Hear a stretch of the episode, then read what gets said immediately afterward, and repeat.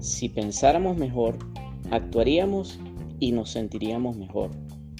Esa es la premisa. Pero, ¿cómo pensar mejor y alejarnos de la irracionalidad que tanto daño nos hace? Mi experiencia como terapeuta me ha demostrado que si bien es cierto que la mente es causa de nuestro sufrimiento, como lo sostenía Buda, también es cierto que somos capaces de revertir el proceso mental negativo. La mente humana no es exacta ni infalible a la hora de procesar la información, pero afortunadamente tenemos la facultad de darnos cuenta de nuestros errores y desaprender lo que aprendimos. Nada justifica el sufrimiento inútil.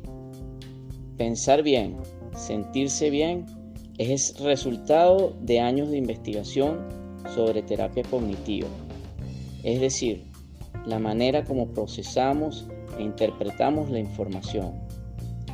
Es una propuesta seria y fundamentada para empezar a pensarse a uno mismo de una manera más racional y saludable y desarrollar así nuestro potencial humano.